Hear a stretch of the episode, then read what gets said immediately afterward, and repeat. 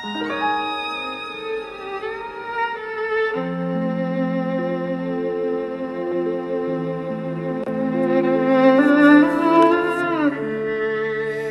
día hermanos y hermanas. Hoy proclamamos el Salmo 145. Dichoso a quien auxilia el Dios de Jacob. Es el primero de los seis últimos salmos del Salterio, a los cuales se llama en conjunto el último Jalel, porque cada uno de ellos inicia con un aleluya, alabada a Dios. El salmista canta el amor de Dios en una especie de carrillón festivo.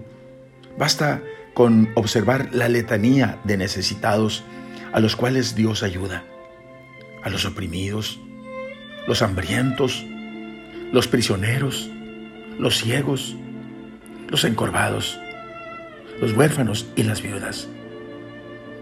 Todos y todas las desgracias del mundo conmueven el corazón misericordioso de nuestro Dios. ¿Con cuál de esos te identificas tú? Él se ocupa de los pequeños, los despreciados, los descartados. Para ellos reserva todas sus bendiciones.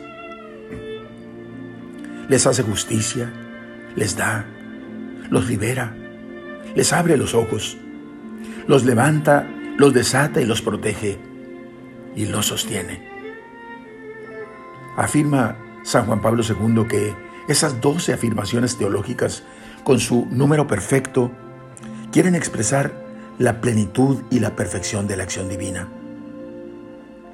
El Señor no es un soberano alejado de sus criaturas, sino que está comprometido con su historia, como aquel que propugna la justicia, actuando en favor de los últimos, de las víctimas, de los oprimidos, de los infelices.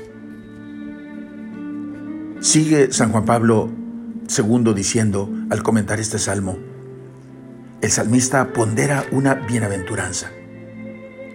Bienaventurado aquel a quien auxilia el Dios de Jacob, el que espera en el Señor su Dios. En el camino de la confianza en el Dios eterno y fiel, el amén, que es el verbo hebreo de la fe, significa precisamente estar fundado en la solidez inquebrantable del Señor, en su eternidad, en su poder infinito.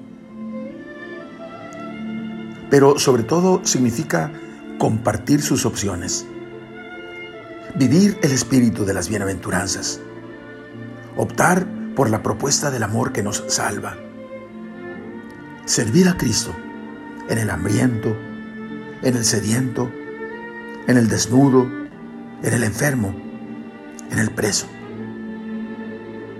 El Señor Jesucristo en Mateo 25:40 lo dice muy claro.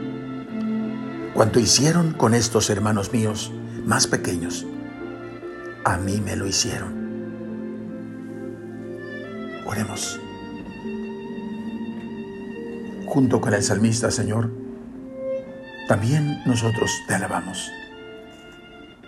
También exhortamos a nuestra alma, alma mía, alaba al Señor. No queremos, Señor, poner nuestra confianza en los que mandan que no pueden salvarnos. Nuestra confianza está puesta en ti, Señor, porque de ti viene el auxilio y la ayuda que necesitamos. En ti ponemos nuestra esperanza, Señor. Gracias, Señor, porque tu mano es una mano extendida cuando te necesitamos. Gracias, Señor, porque nos reanimas y porque nos acompañas en nuestro caminar. Gracias, Señor, porque tú reinas por siempre, de generación en generación. Alabado seas. Amén.